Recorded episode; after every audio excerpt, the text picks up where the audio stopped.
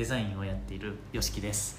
スペシャリティコーヒーロースターを運営しているりょうすけです。はい、はい。えー今日は、は円安がすごいですよね最い近。最近、うん。うんテレビで最近よく見るやつですね。そう、い。20年ぶりだった20かぐらいの底値になっているっていう、うんうんうん。えっとここについてはい。ちょっと、あのなんでこうなってるのかとか、うん。今後どうなっていくのかみたいな話をうん。聞けたらいいなと思ってて、はいはいまずその円安とかはい。はいドル高みたいな話あるじゃないですか、うんうん。この単語ってよく分かってない人もいると思うんで、うん。ああそっか。そう。そういうことですね。なんかこれをうん。結構あの聞いてる人はさ、うん。あのそういう関心が高い人だと思うんだけど、うんうんパッと聞いた時に円安ってうん。何に対して円が安くなってるのかとかって、うんうんうん。まあ、ドルなんだけど、うんうん。それも上手になんか話ができたらすごく分かりやすいなと思うんだけど、なるほど。僕この説明下手くそっすよ。あそうなんですか。まあだから要はえっと円安の値段テレビでパッて見ると、今だいたい128円129円うん、そんな129もん129い今現在だとそんな。9 9いきました。う9とかじゃなかったっけ？ーん。違ったっけ？要は1ドル買うのに、うん。まあ、いくらいるかってことですよね、うん。簡単に言うと。うん。で1ドル買うのに、えっと129円いるわけですよ今。うん。でもちょっと前までは、えっと、1年前とか105円107円とかうん。でしたっけ？うん。で1ドル買うのに107円とかうん。8円とかあれば買えたんですよ。うん。どっちが得ですかって言った時にうん。まあその安い方があ安いって言っちゃうかな まあその129円で1ドル買えるより108円で1ドル買えた方がうん。いいじゃないですか。そうだね。20いくらかはうん。あの何？そう。安いと安いって言っちゃいかうんんな。い。け どだからその値段がうん。要は108円うん。と128、えー、と9円、まあ、128円。っうん。て見た時に128円の方が高く見えるけどうん。円安って書いてある、うんどういうこと？そうだよね。ってみんな結構言われるんですけど、そうだよね。単純に1ドルをいくらで買えるかうん。っていうので見た時に、えっと、1ドルを108円でうん。買えた方買えることと、うん1ドルを128円で買える。うん。なった時にうん。円の価値としてうん。は128円。数字としては高いですけど、うん。128円の方が円が安いよね。うんうんうんっていうことなんですよ。そういうことですよね、うん。その安いのに高いみたいなよくわかんない、ね。うんうんうん。あれがだからすごくややこしくって、はい。あの僕も最初そういうふうに混乱してるうんうんうん時あったんだけど、うん要は、えー、と基軸通貨っていう、ん。世界で一番信頼される通貨はうん。アメリカのドルであって、うんうんうんそのドルからうん。円を見た時にうん。安いのか高いのかみたいな話が、えー、と円安とかドル高みたいな話になってるってことだよね。そうですそうです。で、えーその一番信頼されてる通貨をうん。買うために払わなきゃいけないお金が多いほど円が安い、うん。少なければ円が高い、うん。うん、ことなんですかね。そうですそうです。なるほど分かりました。でこの、えー円安っていうのは、はい。うんとまもう今1年ですごく安くなっちゃったけかどなり安くなりましたね。これはもう分かってたことっていうことですか、よかったですか？そうですね。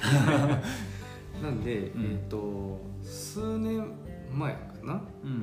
こうにえー、これななんか話が飛んじゃうな。えっ、とアベノミクスとかはいはい、やってた時ですよね、あの結構日銀がお金吸ってうん。増やして、であと単純に、えっと、アベノミクスで、うん。えっと、企業に安倍さんがうん。給料増やせと。うんうん。いう、まあ、増やしてほしいっていう思いを込めて、うん。えっと、日銀がこの日経平均をバーッと買ってったわけなんですよ。うん。日経平均も説明したざっくりすごいさらっと。いきましょう。日経平均っていうのはえっとあ今変わりましたっけ？変わった。えっ、とね。うんなんていうふうやったか。3つになったね確か。とプライム？プライム？プライムと、うん。えーっとやばい僕も出てこない、えーっと今までのでいいんじゃない？とりあまあ、えず、図書1部うん。2部とかいろいろあって、うん。で、えっと、225社か。うん。の2号まあうん、あの平均？うん。上場企業がそうそう上場企業のの選ばれし225そうそうそう社の価値の平均だったっけ？うん。えー、と株株価の。価値のそうそうそう。で、えっと、構成されてて、まあ、その平均値みたいなのがこう出てるのが日経平均なんですよね。うん。でえっとその日経平均っていう指数を買うこともできるんですよね株って。うん。そう。でまあその日銀がこう買っていくわけですよ日経平均。うん。選ばれし企業の株たちをそうそうそうそう。買って買っていくわけなんですよ。うん。そうすると価値が上がってきますよね。うん。買われてるんで株が。そうだね。そうっていうふうにやっていきます。そうするとその時価総額も増えていくわけですよね。うん。うんなった時に増えてるから社員に給料出してっうんていう頭やってるんですよ。なるほど。そう。だけどあの別に企業それ知らないわけじゃないわけじゃないですか。その知ってるじゃないですか。そうやって上がってるんだ。うん。日経平均が。日銀が買い支えてくれてて自分たちの会社の株をうん。買ってくれるから、うん今はお金がいっぱいあるけどそれは日銀がお金を払ってくれる売から。上が単純にまあ立ってるっていうのはもちろんあるんですけど、うん。それよりやっぱその株価が上がってるっていう要因が大きい、うん。だけどそれって買ってるってことはいつか売ったりすることもあるわけじゃうないですか、ん。それを怖がってたんですよね企業って。なるほど。そ給料だけ上げて株を日銀が手放してうん。自分とこの株価が落ちたらたら給料は下げれないのにうんその企業の価値としては落ちてるから。そう時価総額も減ってくるわけうなんですよね、ん。それむちゃくちゃ怖いじゃないですか。怖いね。だから企業はそんだけこうお金 なんだ時価総額上がっても、うん。あのもちろんその給料は増やさないし、うん逆に今ってこう少子高齢化うん。で日本がえっ、となんだろう人口が減ってるわけじゃないですか、うん。要はこう僕らみたいな若い世代が稼いで税金を納めるっていう人たちも減ってるわけじゃないですか、うん。だからその国としての収入というか売り上げが立てるに立てれない状態？うん。で今後それも見えてるんで、うん。あのーなんて言うんだろうな。はいすみません思い出しました。はい。ちょっと今フリーズしてました。うん。はい、でまあその税金を納める人たちが少なくなってきている国としての収入が今少ないわけじゃないですか。うん。それをどこから増やすかっていうとうん。やっぱりそういう国を支えるものとしてその社会保険料うん。とかそういうところからこう持っていってえっとまあ高齢者が、えっと使うなんだろう。保険じゃないですけど、あのえっと、病院行ったりしてーはい。はい1割負担のね。そうそうそうそう。とかをこう補ってるわけですよそうだよね。だからその税金がどうしても少なくなればそういうところから取っていかなきゃいけないし社会保険料って社員と会社が払ってるじゃないですか。だうん。からそういう負担も今後増えるっていうのはやっぱ企業も分かってるんでうん。増やせに増やせない。あお給料そう。でお給料が増えないってことは、うん。えー、と生活に困るわけじゃないですか。そうだね。そうでえっ、とこう今いろいろ物価が上がってるわけじゃないですか、うん。っていうのは要は結局社員が社員じゃないえっ、とまあこの消費者うん。がお金を使わない。っうん。てことは企業の各企業の売り上げが立たない。うん。で各企業の売り上げが立たないってことは一発一発商品の一個一個単価を上げるしかなくなるんですよ、うん。企業がこう維持していくためには。う、ん。むちゃくちゃ悪循環ができてて、っうんていうことはもうやばいんじゃない？うん。給料は増えてないのに、うん。日頃買わなきゃいけないものの値段は上がって、うん。そうすると僕たちとしてはうん。どんどんどんどん普段よりもお金を使わないとうん。今の生活が維持できなくなって、うん。っていう循環がうん。負のスパイラルに負入ってるのスパイラル。で国としても良くないじゃないですか。うん。税金も全然納めれないし。うん。それ海外の投資家たち見てるわけじゃないですか、っうん。ていうかもう分かるわけじゃないですか、うんってなった時に今までってその安全資産の、うん。えっと、円？うん。日本ってこう安全な国？そうだね。世界一安全なって言われて経済大国だし、うん。その経済大国が崩れ始めてる。うん。ってことは円の価値って落ちるんじゃない？うん。っていうのもあってこう円を売ってる人も多いんですよね、うん。今までってその安全資産で持ってたりはしてるんですけど、うん。だからその安全資産じゃなくなってる。うん。その時に円の価値って落ちちゃうじゃないですか。うん。でそれがもう分かってたわけなんですよ。うん。大体。うん。なのでえっともうこうえ僕の場合だと、えっと、会社の内訳もうん。円だけで保有じゃなくて、うん。ドルで保有するようにしなきゃいけないっていうのは考えてて、うん。それはもう本当その会社起業したっていうかうん。時にからも始めてて。早い。早いですね。なのであの ぶっちゃけそっちの方では僕は利益は出てます。うんうんうん。そう。為替の。為替の方では、うん。だからちょっとまあ最近ね20年ぶりうん。の円安とも言われてるんでちょっと一回戻そうかなとは思ってますけど、うん。けどまあ一旦は戻るかもしれないですよ。うん。ただまた長い目で見た時にもっと円安になってる時って絶対あると思うんで、うん。なんで僕としてのなんだろう。おすすめは本当に円だけで貯金とかしてるのは本当に危険だなと思うんで、うん。絶対ドル保有なのかうん。何かした方がいいかなと米国株なのか。米国株なのか。うん。そうそうそう。はおすすめですね。そうだよね。だから今100万持ってたとしても数年後そのね海外行った時にそれが100万の価値じゃなくて80万の価値になってるっていうのはもちろん今現状だしう、ん。それも考えなきゃいけない。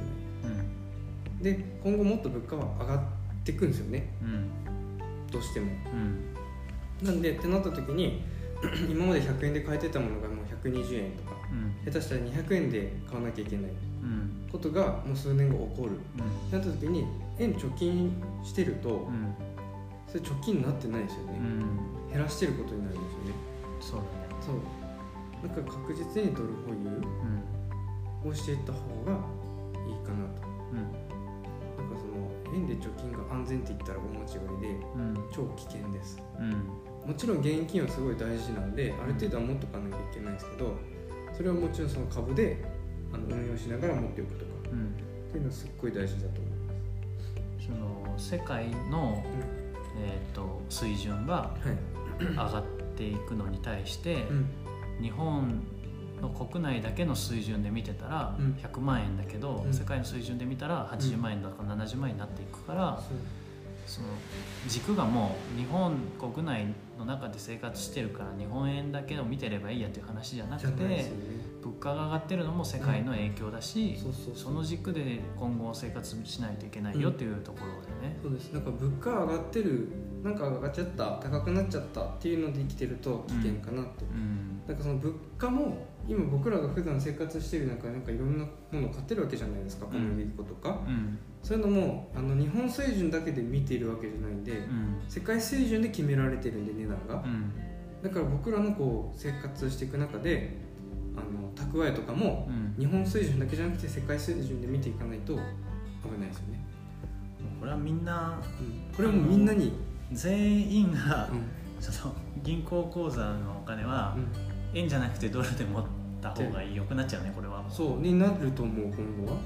この世界の基軸通貨が変わるってことはありえるのかな？は僕はありえると思いますよ、次のでも中国だよね、うん、元になるってこと。そうそうそう人民元になる可能性もあるしうん。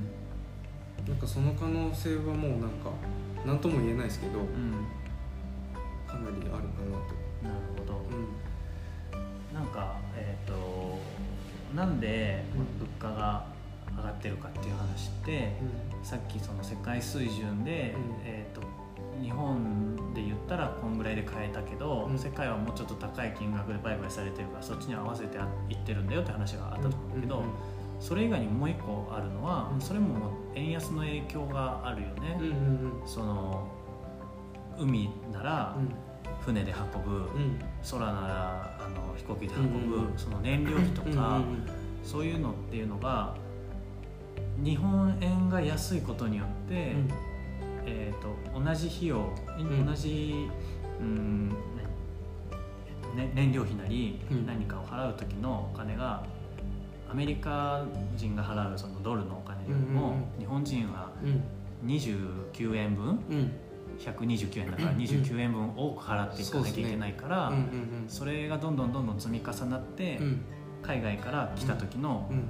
え渡米の費用とそね。の国に日本に着いてからいろんなところに運ばれる、うんえー陸路のトラックとかの費用と、うん。そこに関わる人間の費用とっていうのが、ちりつもちりつもでどんどん円安の影響で全部が高くなって、うん。最終僕らの手元に届く小麦粉なりなんなりっていうのは、それだけ高くなっちゃってるんだよっていうのがえーとまあ、世界水準プラス円安でうん。価値が薄いことによってうよりもう消費者のエンドユーザーである僕らが受けてるっていう、そうですそうです。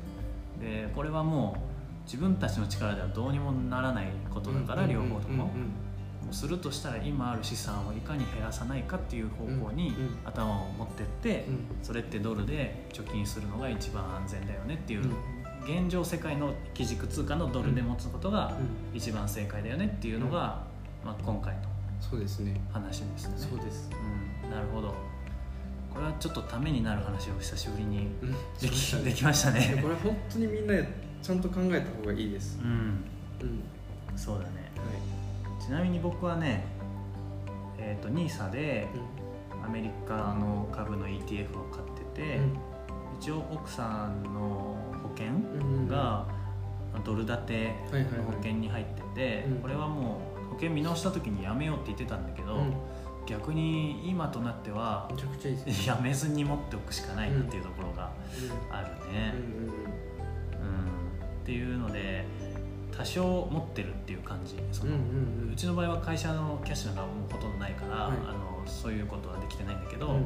家族の、えー貯金というか資産の中では、うちょっとそっちに振ってあるってんいう感じ、すごい大事ですやっぱ。うん。うんでもうもっと本当は振っていきたいなっていうのを思ってはいて、うん。うん株だけだとやっぱり不安なんで、うん。企業だから、うん。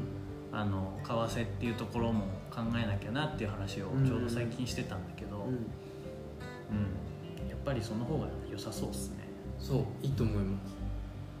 全部が全部じゃないですけどね。うん。うん。まあでもやっぱそういう割り振りはすごい大事だなと貯金って言ったって絶対使わなきゃいけない生活費って貯金の何割かだから動かさないお金っていうのは今ずっと持ってたところで下がっていってしまうだけだったらね。でも僕本当に意識した方がいいと思うのはうん。溜まってく額じゃなくてその出入りしてるもの額うんうんうん。が何に使われてるかとかはいはい。日頃のうん。生活費。のが大事だと思う。うん。生活費はまあ消耗品ばっかだとは思うんですけど、うん。その貯金する場所はい株にしてるのかとかうん。逆に自分の、えっと、能力に投資してるのかとかああうん。それで仕事につながるんでうん。そこを意識した方が結構お酒に消えてるのかはいはいはい。とか。それは本当にあの必要ですかっていう。そう。でガソリン代でもうん。ただ遊びに行ってるガソリン代なのか、うん。勉強に行ってるガソリン代なのかうん社会勉強に行ってるのかうん。とかそのなんだろう出入りというかお金のうん動きをうん。意識して生活するのがすごい大事ですね。うん。確かうん。にいやー本当そうですね。ちょっと皆さんもそこを意識してう生活してみてほしいです。ですみません上から目線ん でもそういうことを考えてる人じゃないとうん。出てこないかもしれないね、そのさ毎週金曜日の飲み会がうん。楽しみで生きてますみたいな。うん。そそれのことは全然。例えば考えてないってなった時に、うん。その人たちの頭にはきっとそういうことがないけどうん。長い目で見るとうん。それ良くないよって話は本当によくない。気づいてほい。しいですよね、全員変わんないとうん、ダメなんですよ日本が。そうだね。その意識がなさすぎるんで 安全な国なんでうんまあ、確かに身の回りでそういう当事者になることってあんまないね。ない。だから日本の場合本当娯楽がもうすごいしうん。なんかいろいろ守られてるしうん。安心しちゃうんですよね。うん。だからそれが本当に良くないです。あでも身近な話で言ったら、うん。その物価が上がるのもそうなんだけど社会保険料がさ、うん。あのえーっと会社の規模が、うん。えーっと人数が確か少なくてもうん。入らなきゃいけなくなったりとかしうなかったっけ、ん。あそう。あの、ね。どんどん変わってます。そうだよね。どんどん厳しくなってます。去年も今年も人数とか規模の改正があって、はい。何人以上じゃないと絶対入らなきゃいけないよみたいなのがすごいあって、うん。それはもうどんどん企業から、えー、と税金の方にお金を回させるような仕組みになっていっててうん。でお年寄りのうん。1割負担ってやつも、うん。えー、と確か年収かなんかによってうん。1割負担じゃなくて2割負担にするそうですね。人とかねそういうのが出てきてるってことは、もうこの社会保険制度自体のうん。負担がそう。あの危険な状態になっているってことだからでそのシステムを維持しようと思うと、うん。僕たちがもっともっと税金を国に納めなきゃいけなくなるっていう話になって、じゃあ税金ってなったらまあ今 10%5% がうん僕たち5%だったじゃないですか、うんうん3%だったっけ？5%だったっけ？もともとね。うん。それが10になってるけど、うん。消費者のその税金も上がるしうん。法人税も上がるしうん。何もかもの税金がこう上がってくるってことになっちゃうから怖いですよね。そう。で結局、えっと、富裕層の方が納めなきゃいけないんですよね日本って。うん。だから、えっと、富裕層って今結局海外に出ていっちゃったりとか、っうんうん。ていう状態がかなり多いんですよね、だから僕らきついですよね。そうだよね。そう。残された人は。そう。うん。それさ岸田総理がさうん。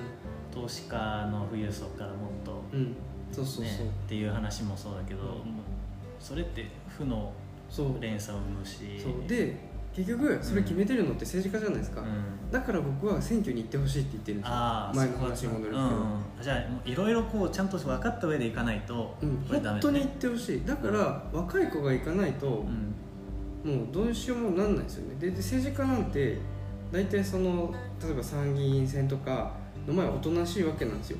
うん。でその前におとなしくしとけば、まあ、みんなねあのとにかく言わないからうん。そこだけ乗り切っちゃえばもうまたその長期間は好き勝手できるんですよ。自分の生活は確保されて。その任期の間はそうそうそうそう。あだからそういうのもうまく使ってるんですよね。ーうんうんだからそこも考えなきゃいけない。だからちゃんとした人を見てうん。うんちゃんと選挙に行ってほしいし若い子はもう白票でもいいからうん。行くべきだと思う。じゃないともう僕らに対しての政策をしてくれないんで、うん。っていうのを分かった上で行ってほしいです、うん。だからもう面倒くさいから行かないとかもうなんかもうやばいですに 日本に住むなら行けよっていう話そう本当に行った方がいい。絶対。なんかもう事故してもう行った方がいい。何それ。絶対行った方がいい。いやもう間違いないそれは。うん。うん。絶対行ってほしいですね。うん。だからそこを全然意識してないならもう早く日本から出てった方がいいぐらい。そんぐらい危ないんで。うん。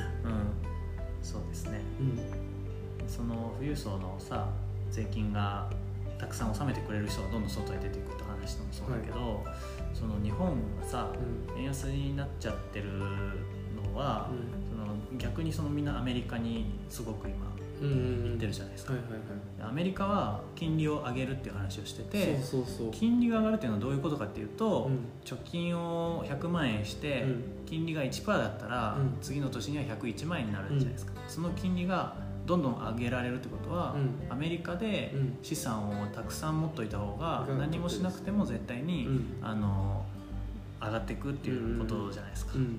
100万円が110万円になるとかそう。いう話なんだけど、日本は金利が上がらない、もう0.000ね。ね。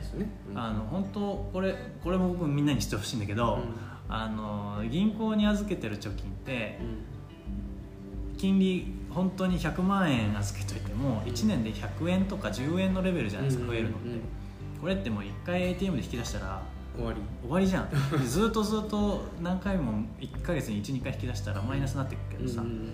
これってちゃんと調べればネットバンクとかは、あの引き出し手数料が月5回まで無料っていうところあったりとか、あの金利だって普通の銀行と比べるとうん。0.001とかで、あの全然高いんだよね10倍とか100倍とか高いわけよ、うん。でこういうのも細かいけど毎回の出費だしうん。はいそういうのもあるじゃないですか。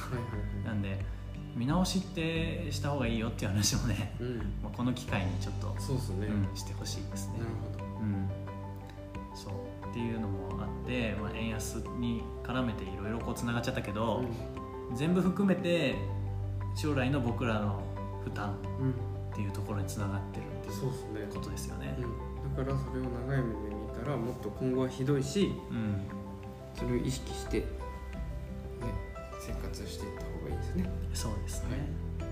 はい、真面目な話になっちゃったな。真面目な話ですねはい。ということで、じゃあちょっとお勉強の会でした。はいはい、ありがとうござい。ました